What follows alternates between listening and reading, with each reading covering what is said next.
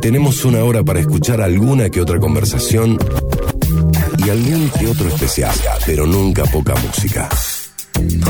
Ulises Hoyos, que habla al filo del fin de la tarde. Aduana de palabras. Una hora para quedarse. Radio Universidad.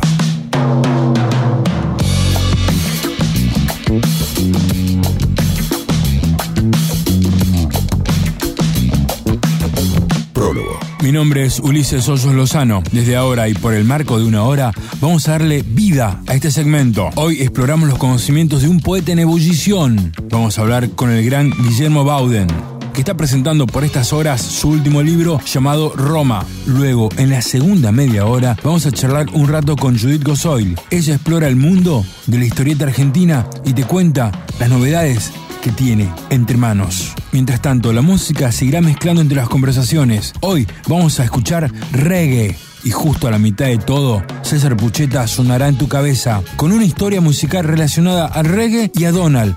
Ojo, no es el pato, tenemos una hora, nada más que una hora para usar los oídos. Bienvenidos a Aduana de Palabras, programa número 18. ¿Querés escuchar de nuevo algún capítulo? ¿Te perdiste algún detalle? Estamos en Spotify. Búscanos como Aduana de Palabras y dale play a escuchar.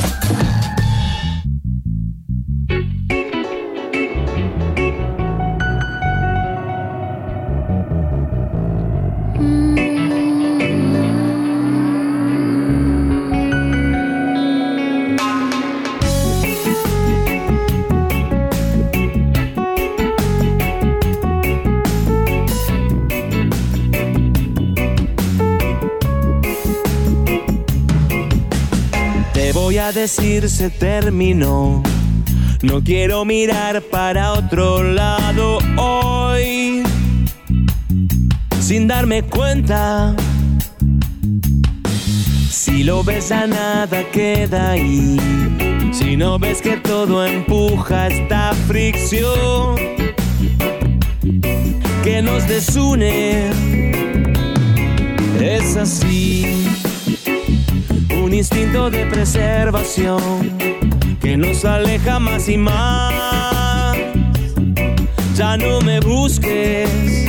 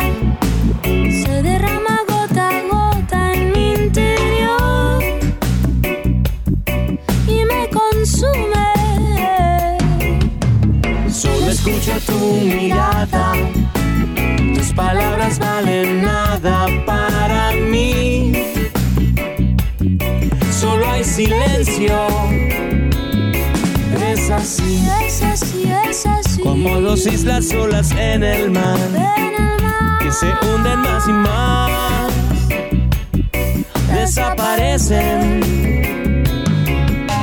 Fui una y otra vez a calor a ese lugar que ya no existe.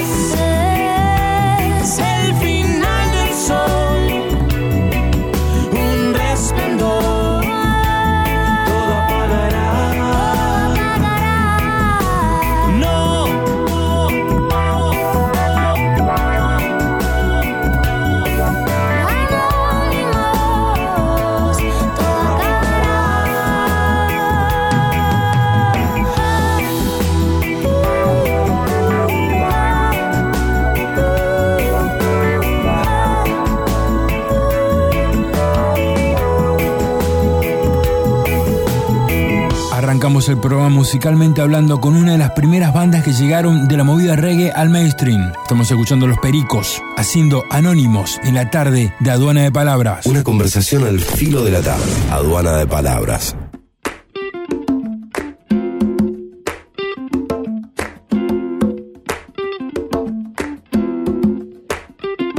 Ahora vamos a hablar con un poeta que convive entre zombies y poesía, entre zombies y sábados a la mañana haciendo un programa de radio, un hermoso programa de radio, pero en otra radio. Ahora vamos a hablar con el creador de Roma, Guillermo Bauden. Hola Guillermo, Sí, ¿cómo andás? ¿cómo te va? Bien, ¿vos? ¿Cómo estás? ¿Todo en orden? Todo en orden. ¿En qué, ¿En qué momento del día te encuentro, Guillermo? Eh, tomando mate. Porque está, está duro la mano, entonces parezco un tango, tomo mates. Ok. Todavía no puse a secar la hierba del sol, pero estoy ahí. ¿Qué, qué hace, ¿Qué hace un poeta en Córdoba?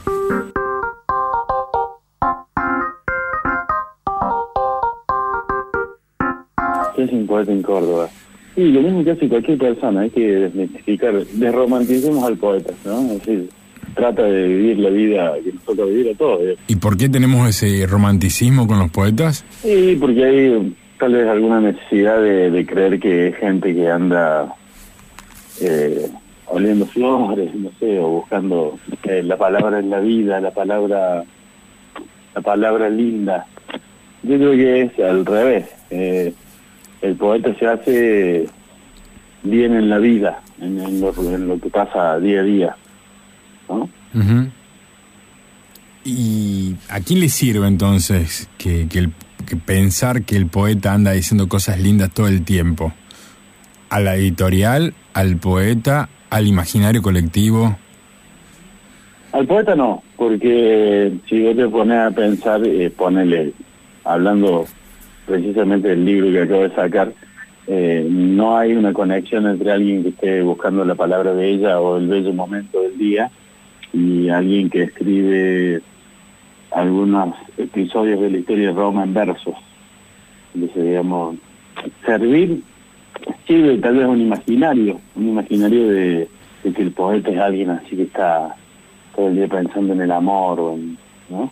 Howell decía, tiene un poema muy lindo que se llama Necesitamos más los poetas, que son justamente esa, lo que la gente concibe como poetas, los dentro del mundo literario son malos poetas, ¿no? Son esos, esa gente que escribe poemas de amor y esas cosas.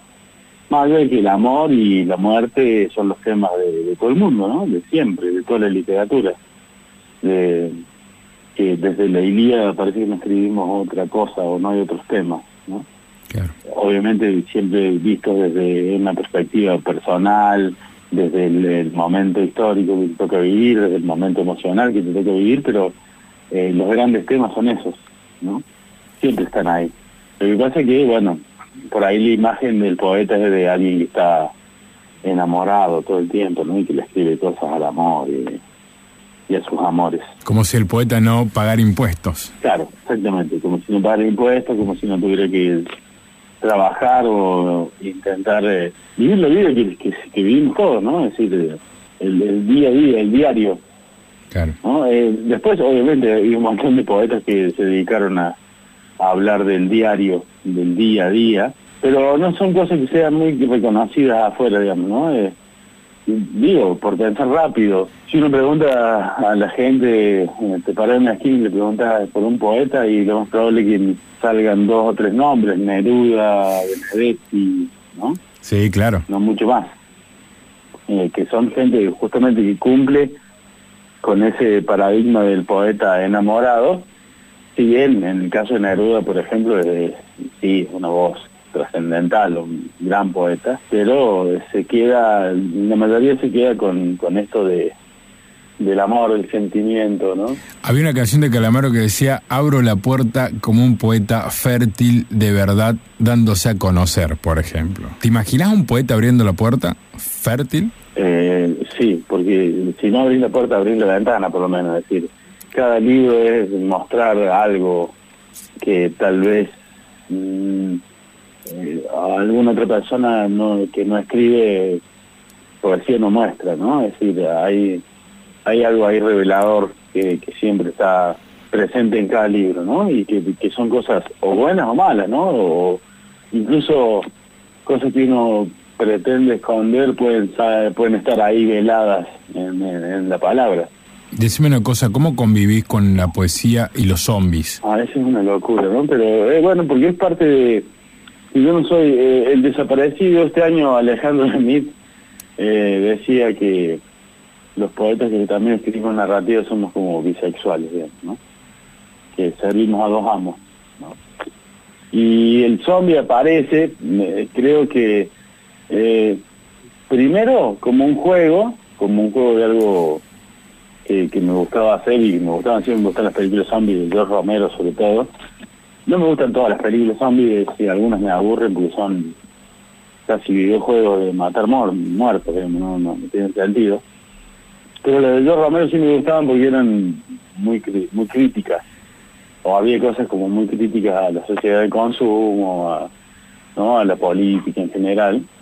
Y el primer libro que escribí fue eso, fue como un juego de eso, y el segundo ya eh, es una novela que incluso cuando la mandé a, a corregir, el, el, el amigo que me la corrigió me dijo, che, faltan zombies, ¿no? Es decir, son como una escenografía para mí, ¿no? Para contar otra cosa, ¿no? Claro. Claro. Esto es como una, una forma de también abrirte un poco y digo, puedes hablar, eh, puedes escribir sobre zombies, puedes escribir poesía o puedes escribir algo en el diario el domingo. Son diferentes formas de tomar oxígeno para un escritor. Claro, sí, sobre todo para, para, para proyectarse con distintas formas de, de elaborar los textos, digamos, ¿no? Es decir, yo escribo bastante eh, terror o suspenso o policial, también escribo los ensayos ahí que salen en la voz todos los meses, eh, en días contados, que me permiten hacer otra cosa, ¿no? Contar algo más eh, en forma de, pon- ponerle un ensayo, podríamos decir, como un tipo ensayístico o, o periodístico. Si bien siempre estoy dando vueltas, digamos, por la literatura, sí me permite hacer eso y aparte me permite eh, tener eh, trabajos de escritor, que lamentablemente no todos los colegas pueden tener, ¿no?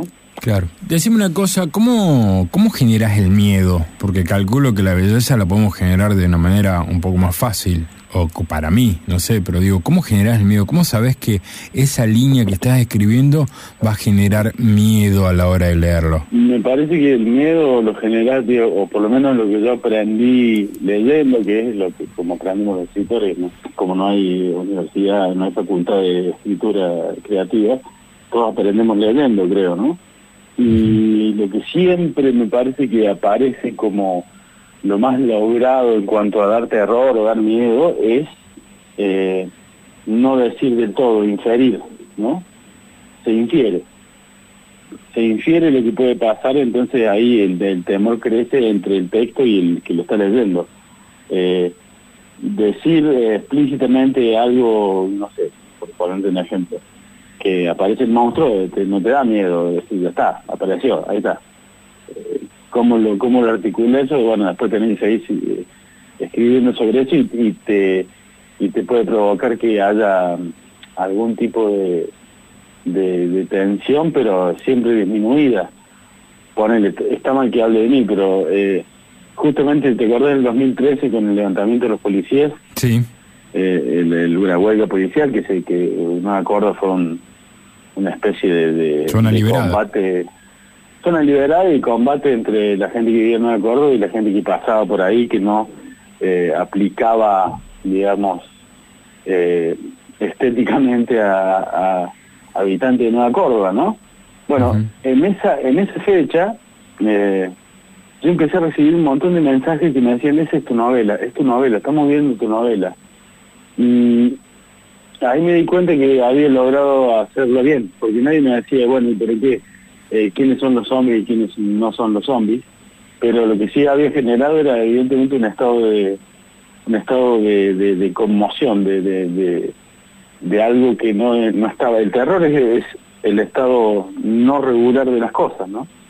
Eh, entonces se había generado eso y lo había, podido dar a entender en la novela, entonces había como un, había como un logro ahí. Y yo no decía nada, sino que infería tal vez, ¿no?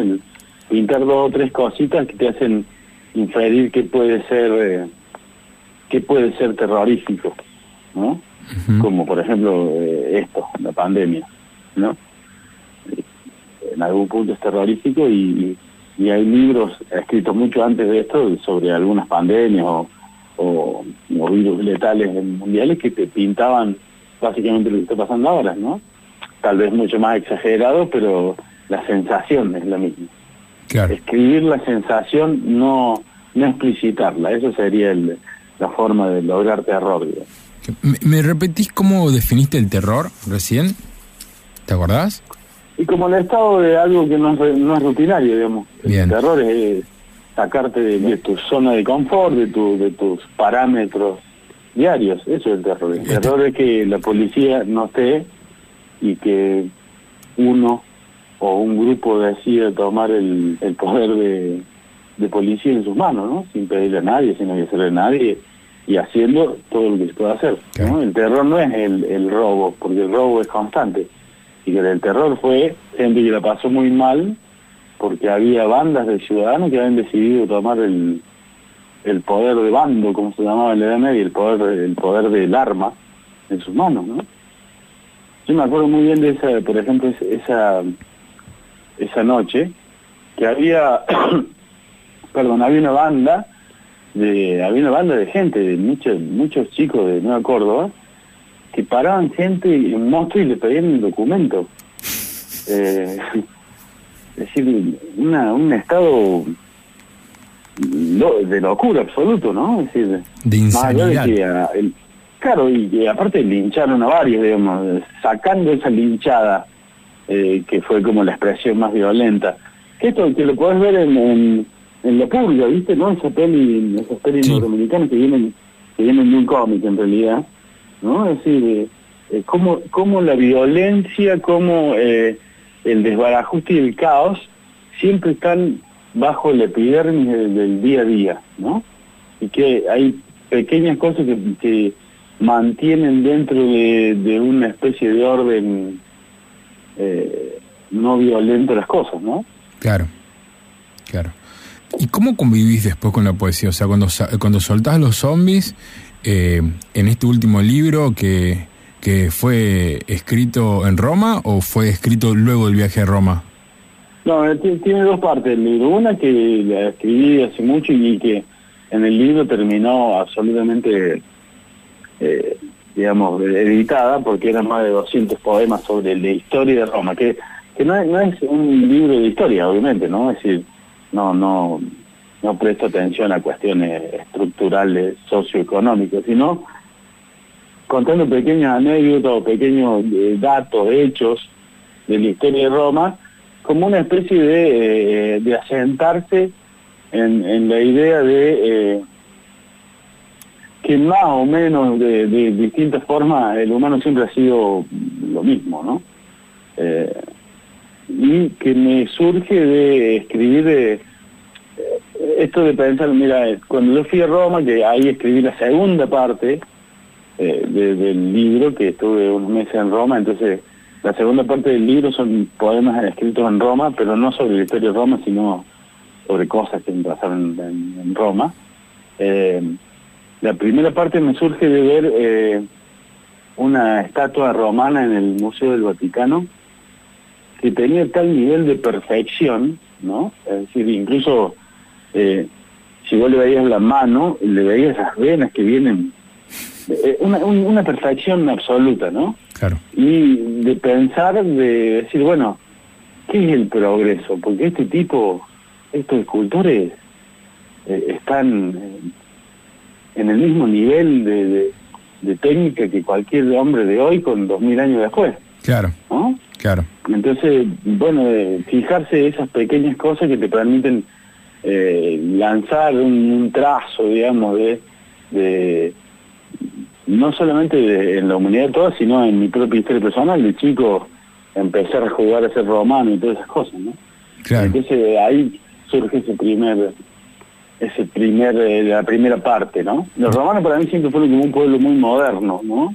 Vos fíjate que a la guerra, cuando todos los otros pueblos de sus contemporáneos a los romanos llevaban dioses y, y insignias de dioses, ¿no? Eh, y rezaban para antes de la batalla, todo esto, eh, los romanos llevaban un águila imperial, un, un estandarte con un águila, y ese famoso que seguramente todos hemos visto, SPQR, ¿no?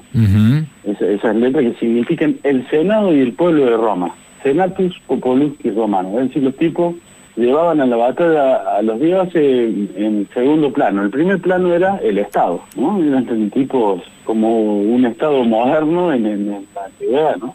Claro. O sea, así de evolucionó estaban. Y es buena la pregunta que te haces, ¿no? ¿Cómo es el avance del hombre, la humanidad? Si estamos hablando de que la perfección en un detalle, digo, o sea... Eh, claro que la pregunta es, ¿qué es el progreso? Claro. Eh, porque si bien eh, podemos entender que desde, desde Darwin todos pensamos la evolución también social como estadios para llegar a la, a la actualidad, bueno, si te pones a ver y estudiar miles de cosas, te das cuenta que, que no pasó así, ¿no? Que no era así. Para calcular, por ejemplo, hasta que hicimos la torre, hasta que se levantó la Torre Eiffel en 1880 y pico, eh, el edificio más alto de la humanidad era la, la pirámide de Keops. Claro. Entonces, ¿me entendés? ¿Y cómo es entonces? Eh, cuando eh, los españoles llegaron a Tenochtitlán, claro, tenían mejor armamento, tenían hierro, tenían caballo, pero Tenochtitlán tenía cloacas y Madrid no. Madrid venía una peste y una gripe y morían la mitad de los madrileños, ¿no? Es decir, y Tenochtitlán tenía cloacas. A ver, entonces pensar en qué es el progreso sería pensar en cuáles son las cosas que mantenemos como humanidad eh, eh, en adelantos, en, técnica, el progreso es técnico o no, el progreso es cultural o no, digamos, hay muchos aspectos de que podemos decir que es el progreso, ¿no? Eh, lo mismo ha pasado siempre con, con casi con casi todas las civilizaciones, digamos, si uno eh, va y estudia y ve, te das cuenta que hay un montón de cosas que estaban ahí o que estaban ahí en, términos de, de realizarse o no. Que se pone, si quieren buscar eh, en Bagdad, eh, encontró una pila babilónica, una pila, ¿no? Es decir, hecha con cobre, una pila. Claro. Lo que sí pasaba era que a lo mejor no era necesario desarrollar el concepto de pila, porque porque había aceite que ardía toda la noche, ¿viste? No, no, no, no hacía falta. Entonces, estas cosas que parecen que no hacía falta, eh, son cosas que son difíciles de pensar, pero que uno puede ver, entrever, digamos, en la historia de la humanidad. Los, los incas no, conocían las ruedas. Sí, uno agarra y ve juguetitos encontrados en las excavaciones que tenían ruedas, de caballitos con ruedas, ¿no? Claro. Y que pasa que para qué querés, para qué querés tener carruaje en un en un país que es montañoso. Claro. Que convierte en la llama, es más, es más simple, es más práctico. Claro. ¿no? Entonces, eh, son cosas que uno tiene que pensar de, de, esa forma y que a mí en este libro me salen por, por esa por esa estatua, que es la estatua de Neptuno con los hijos, que es una perfección increíble, ¿no? Es decir, eh, eh, el, el, el, acabado de esa escultura te permite decir, mira, este tipo, ¿cuál es la diferencia entre este escultor y alguien que tiene hoy toda la técnica para realizar lo mismo, todos los avances técnicos, y que tal vez hay de pocos que lo puedan lograr, ¿no? Claro. Eh, ese nivel de perfección. Porque son, son, exacta, son esos, son perfectos, ¿no? Guille, eh, seguiría horas hablando con vos, pero vamos a hacer las dos últimas preguntas. Primero, eh, ¿qué sentís cuando terminas un libro? Mira, está buena la pregunta porque este libro tiene algo especial que ya te voy a decir. Cuando yo termino un libro, regularmente eh, lo que me sucede es, bueno, eh, logré llevar a cabo materialmente el proyecto del libro, porque un libro te da, te da vuelta en la cabeza mucho tiempo, ¿no? Y más si escribí varios libros a la vez. Eh, están ahí dando vueltas y hasta que no se terminan de concebir y se y se terminan en el, en el término práctico que en este caso o en todos los casos, o al menos en mi caso, es el libro se termina cuando se lo doy al editor y ya no puedo volver atrás, ¿no? Eh, ahí termina el libro. Eh, en este caso, este libro eh, me produjo una sensación que creo que no tenía desde el primer libro que edité, que es allá lejos de ese tiempo, cuando mueren los peces en el 2012, que me produjo una alegría de tener materializado un libro en este contexto, ¿no? En este contexto no solamente general de pandemia, de retroceso, la cultura siempre está eh, bombardeada y en esta y en este año y medio, dos de pandemia, directamente eh, la bomba fue atómica, ¿no? y, y entonces tener este libro en la calle eh, me produjo una sensación de de alegría por conseguirlo que, no tenía desde el primer libro.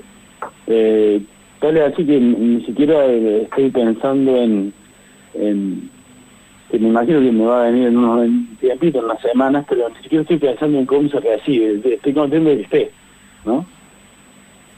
Bien, bien.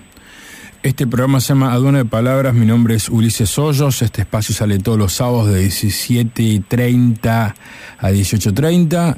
Y la última pregunta generalmente no tiene nada que ver con lo que venimos hablando, pero sí tiene que ver con lo que venimos hablando, porque me parece que es la base de todo lo que viene después. Y la pregunta en cuestión es saber si sos un hombre feliz. Ah, sí, sí. no, sé, creo que la felicidad es, es, tener a ratos como como la tristeza también, tiene ratos, son eh, no hay ningún estado que pueda ser eterno y permanente, ¿viste? Eh, Borges decía que él no creía ni en el cielo ni en el infierno porque la eternidad de la bienaventuranza o la eternidad del castigo terminan por volverse algo común, entonces no puede existir. Entonces, esto quiere decir eh, alternar, si no se alternan esas cosas, eh, no hay ninguna de las dos que pueda ser permanente. Me parece que ese es como la como lo que diría. Al final me parece que ser feliz de uno termina dándose cuenta después de que lo fue, o no, como, como mirando hacia atrás. Tal vez algunos tienen la chance de darse cuenta en el momento y disfrutarlo mucho más, pero si no, uno se puede dar cuenta de que está fue feliz en algún momento mirando para atrás, ¿no? Creo que esa es la, es la respuesta, pero podría decir que sí. Digamos, dentro de todo soy un hombre que hace lo que quiere hacer. Así que, más allá de los contratiempos por esa decisión, eso sería lo más lo más puntual. Sí, soy un hombre que hace lo que quiere hacer y que vive su vida de acuerdo a lo que ha deseado hacer. Así que podría decir que es una definición de ser feliz. Muchas gracias, Guille. Te mando un abrazo grande.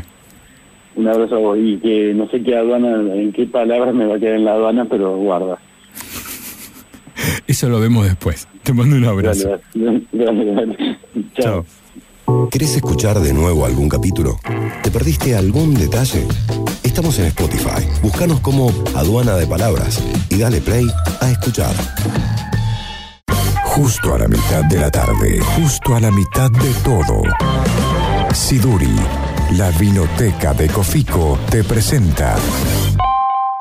Todos tenemos una historia para contar. Pero César Pucheta tiene muchas. Por eso, desde ahora, suena en tu cabeza.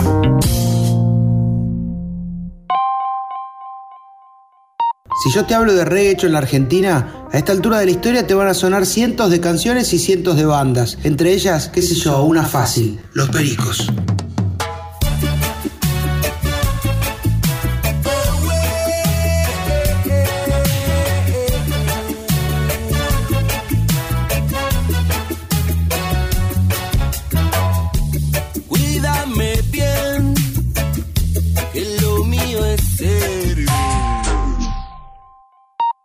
El reggae se instaló definitivamente en el país en la segunda parte de la década del 80. Previo a eso, algunas bandas son consideradas pioneras, es cierto. El género tuvo su explosión en Jamaica y fue uno de los primeros nacidos en Centroamérica que logró hacer pie en la Argentina enmarcado en el movimiento rockero autóctono.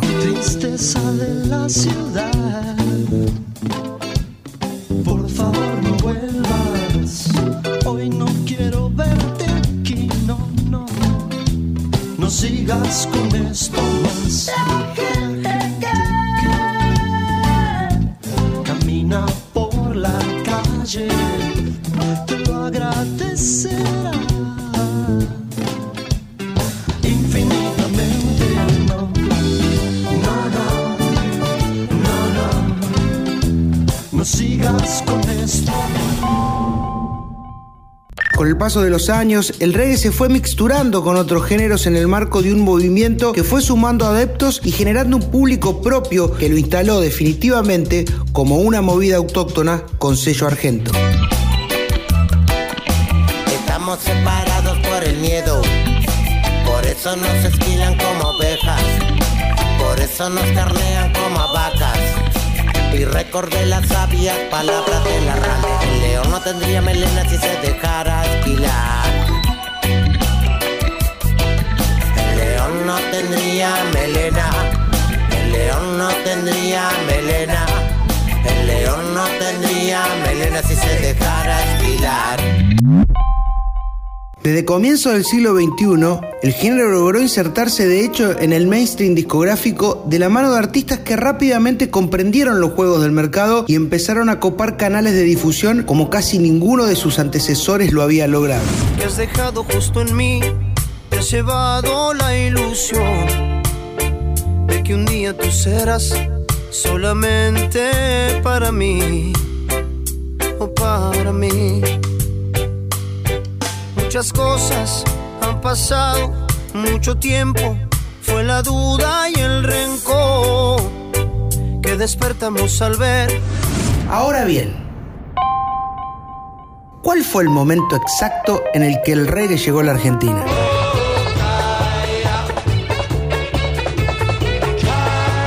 No, no, para, para, para.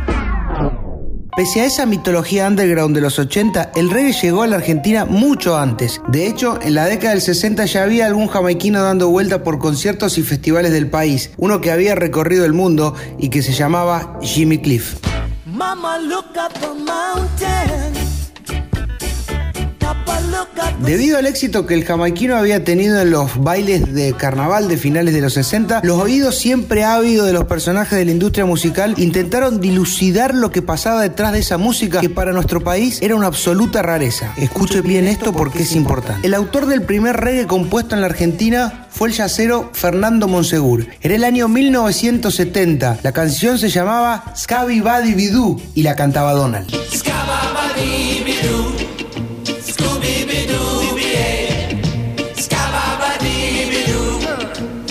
La próxima vez que te destapes una cerveza, que siempre te recomendamos pasar a buscar por Siduri, y pienses en algún reggae argento, a lo mejor en tu cabeza empieza a sonar las olas y el viento, pero no, no, no, no es esa, es la otra, pero es Donald.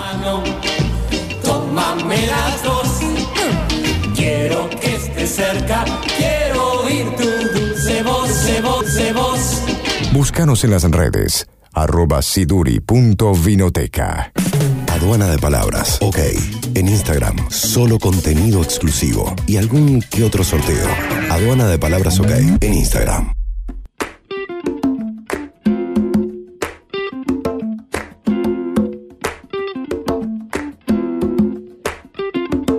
Ahora llega el momento de hablar con una persona que vendría a ser, a ver, ¿cómo decirte? Una protectora de historietas argentinas. Ella también presenta el libro sobre el gran e infinito universo Mafalda. Ahora en el aire de Aduana de Palabras, Judith Gociol.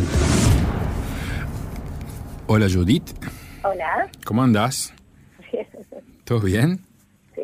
¿En qué momento del día te agarro, Judith?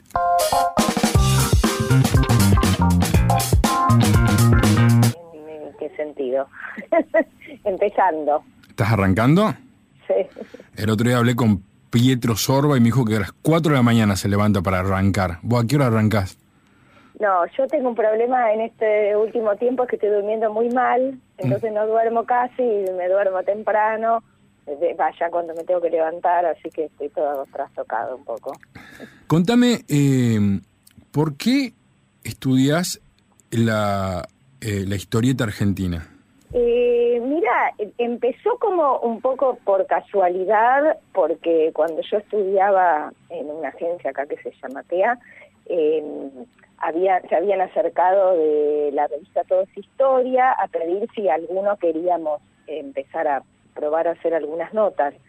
Eh, y entonces yo me ofrecí y, y había que pensar temas que estuvieran ligados a la historia, que pudieran ser notas para la revista, que cuyo eje es la historia. Entonces ahí se me ocurrió que la historieta podía ser un buen vínculo para hablar de la historia, porque me parece que aunque no sea su sentido principal, que, que obviamente es el de hacer reír o el de adentrarte en una aventura, eh, bueno, va dejando registros de cada época, ¿viste? A veces más a conciencia, a veces inconscientemente, pero van quedando desde la vestimenta hasta ideas políticas que se cruzaban, hasta filosofías del momento, ¿no? Hasta formas de entender la época, eh, en detalles y en cosas como más profundas. Entonces eh, propuse esa nota que efectivamente salió, que fue de las primeras notas que yo hice, creo que la segunda, cuando todavía estudiaba, y, y ahí me quedó como la idea dando vueltas, ¿viste? Por un tiempo me acerqué más, por un tiempo menos, y después lo retomé como con más fuerza ante un pedido de Ediciones de la Flor, que era hacer la cronología de Mafalda, se la habían ofrecido a Silvina Walser, ella no podía y nos conocíamos porque las dos trabajábamos en la maga y ella me, me incitó a hacerlo. Primero dije que no, que no iba a poder y después lo hice y ahí entré como, como en este universo y y en algún momento le propusimos a Daniel Divinsky, que entonces estaba a cargo de Ediciones de la Flor, que estaba bueno hacer una historia de la historieta, porque la última que se había hecho era en los 80, eh, y personajes importantes como Trillo, como Sacomano, como Sasturain, eh, al estar ellos involucrados en el relato, no se habían incluido, la historia quedaba ahí y quedaba fuera eh, una parte a esa altura, que estábamos cercanos a los 2000, una parte importante de la historieta. Así que bueno, así fue. Eh, me parece a mí, o a través de, de, de Sasturain, de Encuentro, de su programa que, que, mezclaba la historieta con el relato, ¿volvimos a hablar un poco de historieta? Eh, yo creo que sí, creo que fue muy importante eso que hicieron en, con, con Continuará y con Plop. Claro. Eh, y también me parece que eh, surgieron como me parece que la historieta fue teniendo, cobrando otros, eh, otra importa otra mirada eh, con programas como ese y con otros gestos, ¿no? Yo creo que del 2010 para acá eh, la historieta cobró otro lugar, sobre todo, no en los lectores. Los lectores fueron fieles a la historieta desde siempre. Y la historieta se sostuvo básicamente por los lectores que tuvo en los 40, en los 50. Eso, eso creo que fue un amor incondicional, eh, bueno, que ahora varió el modo de leerla y, y, de circulación, pero eso fue lo que lo sostuvo. Eh, pero sí hubo otro, otra jerarquización institucional, ¿no? En algún punto se dice que en los 60, cuando se hizo la Bienal entre la Escuela Panamericana de Arte y el Ditela, y, los 60 fueron parte de un movimiento de, poner el ojo en la historieta, ¿no? Desde el, eh, desde Liechtenstein hasta los estudios que hizo Mazota. Pero me parece que siempre persistió como una idea un poco de jerarquizada de la historieta, de esa, esa frase que dice Sasturain que eh, la historieta es a la historia como la camiseta a la camisa, ¿no? Eh, eso se sostuvo mucho tiempo, digo, en lo, cotidiano de ciertos lectores, de ciertos grupos. Y me parece que hacia el 2010 hubo un cambio. Cuando, por ejemplo, la embajada argentina invitada a Alemania la Feria del Libro de Frankfurt como invitada de honor decide que una de las muestras que va a llevar es de historieta, bueno, ahí la está poniendo en otro lugar, ¿no?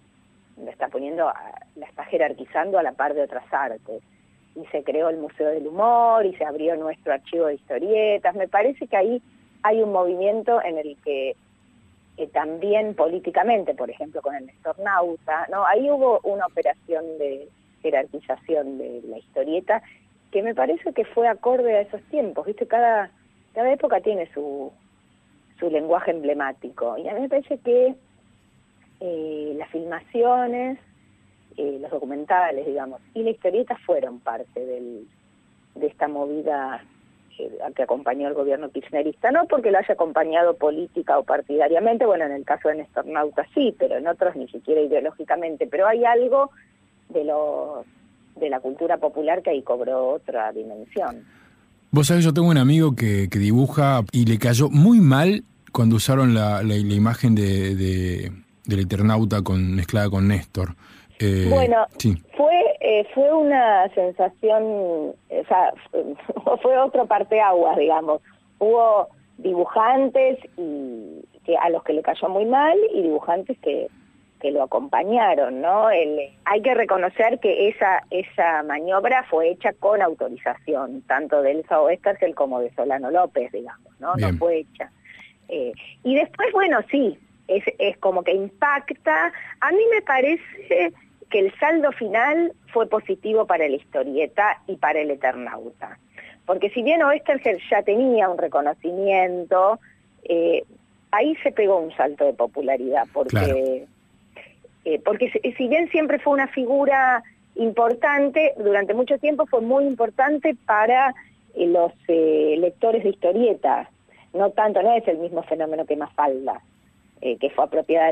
a- tienen el mismo, para mí son las dos historietas más emblemáticas de la Argentina, pero llegaron por distintas vías a ese lugar, ¿no? Claro. Eh, y, a- y a mí me parece que al fin el Nestornauta eh, tiró para el lado de Westergel y tiró para el lado de la historieta. Por lo menos puso eh, a la historieta en un lugar de discusión y de mirada, sobre todo, ¿no? Que la iba teniendo. Después, claro, bueno, está así, lo, lo, lo individual que te, cómo te cae, por, ya sea por razones ideológicas o, o simplemente porque no, no querés que se le dé uso- ese uso a ese personaje, ¿no? No estuvo mal pensado para mí, para nada, porque lo que recogió de la figura del Eternauta es lo importante del Eternauta. Bien. ¿Qué O le... sea, poner, Sí, perdón.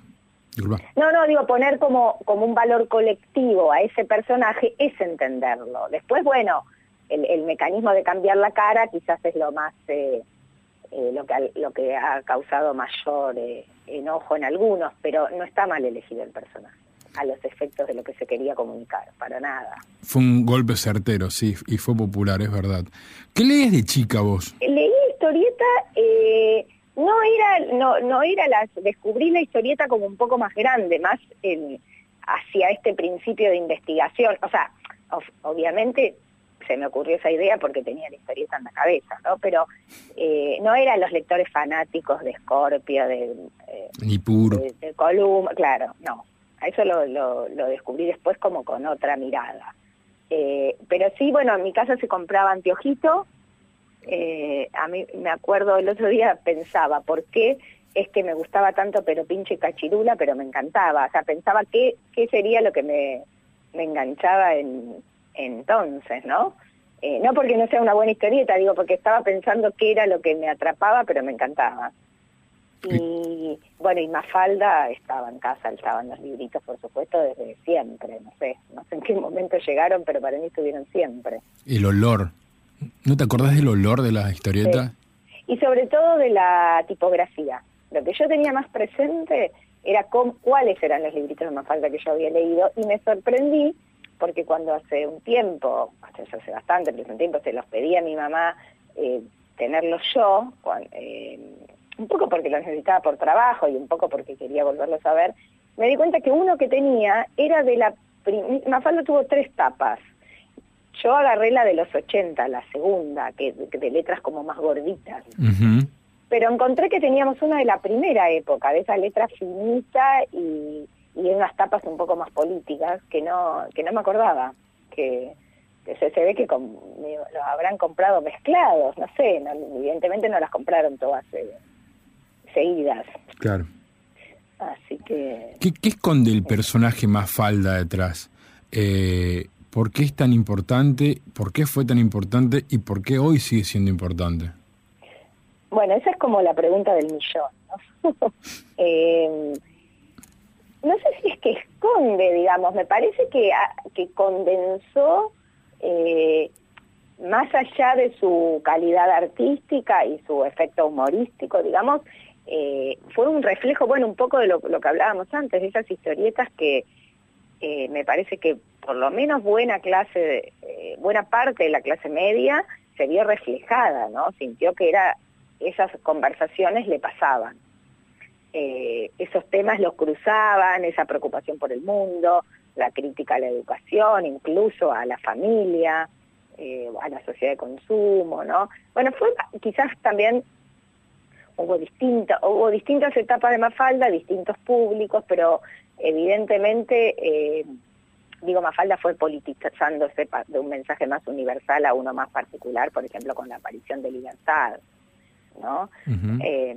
Y también era otra sociedad, ya la de los 70 que la de los 60, y era otras cosas las que estaban corridas en medio. Pero me parece que la historieta sobrevoló eso, eh, porque no se ató a la coyuntura, sino a la profundidad de la política, digamos, eh, y por eso también se entiende en todas partes del mundo. Claro. Eh, no, es solo acá. Claro. Y después creo que, bueno, pegó fuerte en la subjetividad de cada uno, es una lectura que se hereda por generaciones, entonces ¿viste? Tiene que ver con tu infancia, tiene que ver con la adolescencia, con los momentos a los que uno en general le es grato volver, eh, porque está muy incorporada, porque la ves en la escuela, porque la ves en las mochilas, porque la ves en los negocios, eh, porque San Telmo está lleno de muñequitos de los personajes representando a la Argentina, ¿no? Como si fueran embajadores de, de la argentinidad, y porque el mensaje no se... Yo a veces pienso que es como paradójico el efecto de Mafalda, ¿no? Mafalda sigue vigente y por eso sigue leyéndose y a la vez sigue vigente porque el mensaje en relación al mundo no cambió, que es la parte, la tristeza de que siga vigente, ¿no? Que no la podemos leer como un libro de historia, como puede ser en otros casos que lo leemos, más allá de que han cambiado algunos nombres, algunos países, eh, la, denuncia profunda de la historieta que después eh, todavía profundiza más Quino en sus chistes de humor gráfico, eso sigue vigente y me parece que eso, eh, para bien y para mal, es lo que, lo que la hace seguir viva, ¿no? Eh, cuánta admiración, ¿no? A Aquino y a, esa gente que en dos viñetas te puede resolver o te puede mostrar el mundo diferente, ¿no? Sí, tal cual. O decir lo que vos pensás o decirte lo que nunca habías pensado y empezás a pensar las dos cosas. Claro. ¿Cómo es ¿Seguís siendo coordinadora del espacio de historietas? Sí, sí, sí, de la biblioteca. ¿Cómo, es ser coordinadora de un espacio cultural en esta época y en esta última época que hace? En, pandemia. En pandemia, con inflación, con el dólar en contra. ¿Cómo es mantener un espacio cultural abierto? Mira, bueno, en pandemia abierto no estuvo. Claro. Eh, o sea, al público, ni siquiera a nosotros como trabajadores, pese a que eh, José María Gutiérrez, que es el que dirige el archivo, y yo fuimos yendo, eh, vamos, ponerle una vez por semana o cada 15 días, nos traemos materiales para trabajar en casa, volvemos, los guardamos, hacemos lo que tenemos que hacer y seguimos con otros. Y que le dimos como también en, más bolilla a otras, otras cosas que se nos iban quedando en, en, el camino por el apuro, viste, como más a la digitalización, la digitalización se hacía, pero por ahí más a organizar digitalmente el archivo también. Eh, la pandemia puso negro sobre blanco la necesidad de, poder responder a las distancias, ¿no? Eh, entonces pusimos bastante la mirada en eso, en corregir cosas, en organizarlo, en que, esté mayor, que haya mayor disponibilidad digital. Y después seguimos haciendo algunas cosas, recibiendo algunas donaciones en el momento en que se pensó, se pudo empezar a ir a las casas, o si hubo urgencia fuimos, en urgencias me refiero a alguien que falleció y que necesitaban eh, desalojar la casa y entonces fuimos a buscar los materiales.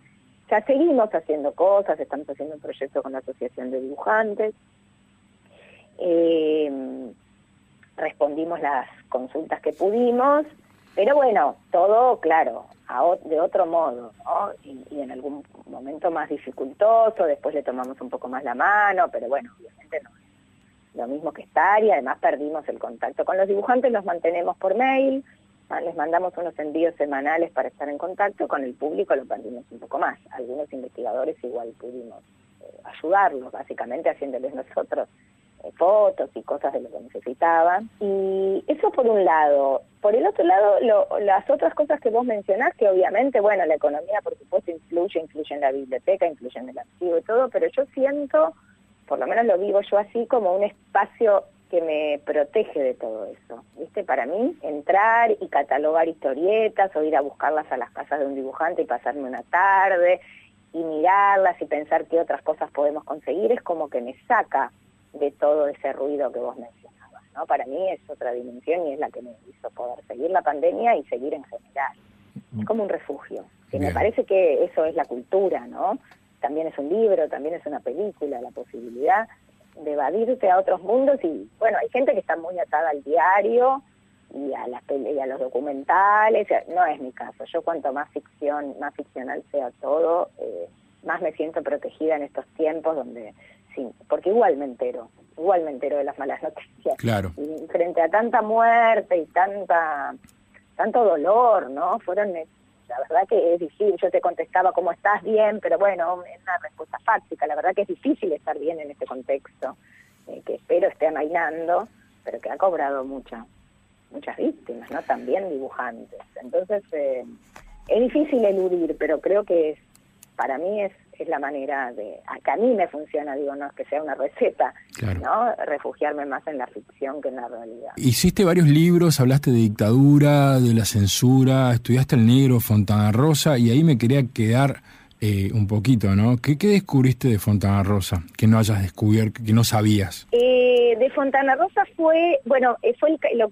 supongo que lo que viste es el catálogo de la muestra que hicimos en la biblioteca. Eh, a mí lo que me impresionó, eh, viste que hay uno en general tiene intuiciones de algunas cosas y después las va o comprobando o no en la medida que investiga. Eh, la primera cosa que me impactó muchísimo es más de orden emocional, que tiene que ver con haber estado en el archivo de él. O sea, ese modo de... eh, yo la primera vez que estuve eh, fue bastante cercano a la muerte de él, o sea, todo estaba, porque ahora está cambiado, pero estaba todo el escritorio tal cual eh, él lo tenía, los pósters que tenía, las fotos que tenía, y ver ese orden inusual, por otro lado, en los historietistas, de todo en cajas, cajas rotuladas, rotuladas con su nombre, acomodadas, para mí fue como un impacto.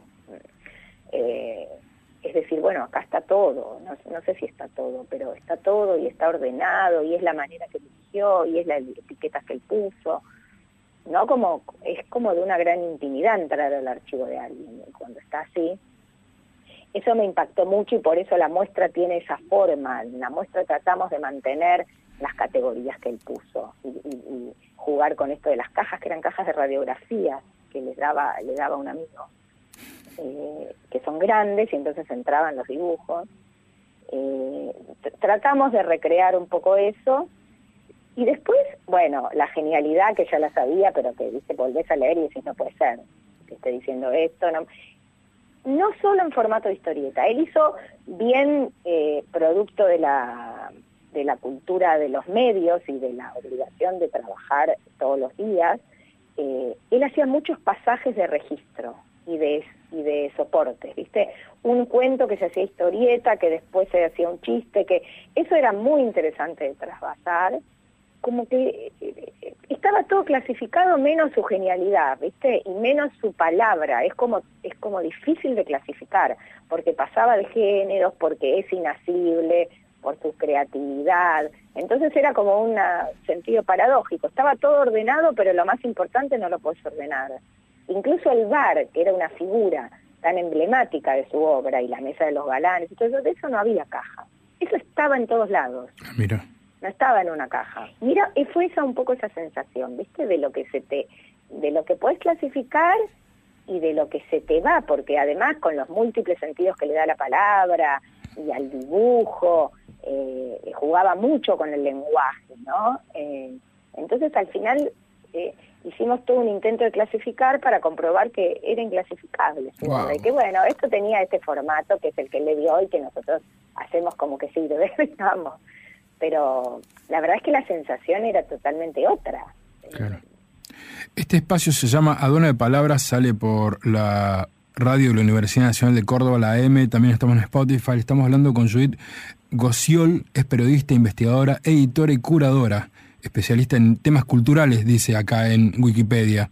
Eh, Judith, la última pregunta no tiene mucho que ver con lo que venimos hablando, pero sí tiene que ver con lo que venimos hablando, porque me parece que desde, desde esa postura, desde esta pregunta, uno vive la vida como la vive. Eh, y, y la pregunta es si sos una persona feliz. Ah, bueno, es difícil eso. no sé, me parece que la felicidad es una, una búsqueda, ¿no? Uno trata de ir camino a eso, pero yo un poco pienso como Kirchner, como Mafalda, que este mundo no ayuda. a ese camino, digo, trato de buscarlo en lo personal y a veces lo logro y a veces no, y, los intentos creo que valen. Eh, no, no me siento como cómoda en este mundo, la verdad. Me parece que hay mucha injusticia, me parece difícil, eh, más allá de situaciones individuales y personales que puedas vivir, momentos, porque me parece que la felicidad son más momentos que un estadio permanente, eh, se me hace difícil el contexto, ni que hablar ahora en pandemia. ¿no? Se me hace difícil poder decir que estoy bien o que estoy feliz si veo tanto sufrimiento alrededor. Así que bueno, pero es lo que nos tocó y trato de modificarlo en la medida de lo posible. No sé si, bueno, no, alcanzar no alcanza, pero trato de tener alguna coherencia con eso que siento. Eh, te mando un abrazo grande, muchas gracias por todo y estamos atentos. ¿Ya salió el, libro o está por salir? Eh, ¿Cuál? ¿El del Universo Mafalda? El Universo Mafalda, exacto. Eh, mira, salió aparentemente en, grandes superficies, como llaman ahora, que son los supermercados, eh, está. Y estaba al llegar a las librerías, no sé bien fuera de capital porque venía como medio, un poquito lento, pero va a estar, digamos, seguro. Y bueno, y después cualquier otra cosa que necesiten para el programa del archivo de cualquier otro tema de historieta, eh, estamos por acá y, te digo que la Biblioteca Nacional aparentemente está bastante avanzada, que va a abrir una sede en Córdoba. Sí, que ahí es vamos a poder estar más en, en contacto. Más en contacto. Gracias por la entrevista y me decís. Muchísimas gracias, Judith. Una hermosa, una hermosa entrevista. No, lo mismo a vos. Gracias. Vine por la música, me quedé por las conversaciones. Aduana de Palabras, por Radio Universidad.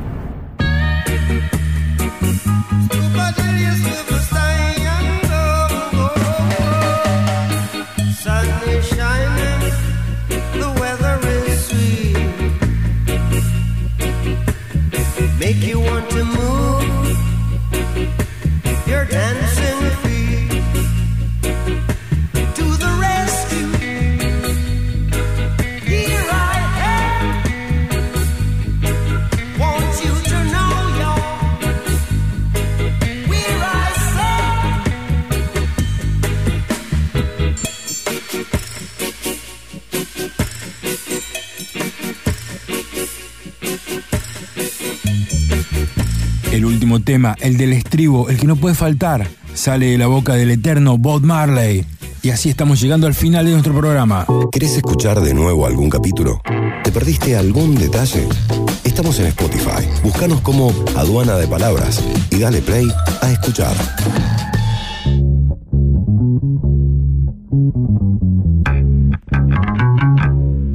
Conversaciones al borde del fin de la tarde están llegando al final. Mi nombre sigue siendo Ulises Hoyos Lozano, conductor y productor de este segmento. Nos grabó esta semana el gran Mariano Britos y nuestro querido Eugenio Cejas. El apoyo musical lo hace José Pepe Ávila. Las cortinas son del bueno del Chris Josh. Suena en tu cabeza con César Pucheta y mil historias llenas de música. Recordad que estamos en Spotify y también estamos en Instagram. Hasta aquí llegamos al último segundo de Adona de Palabras. El programa número 18 acaba de terminar.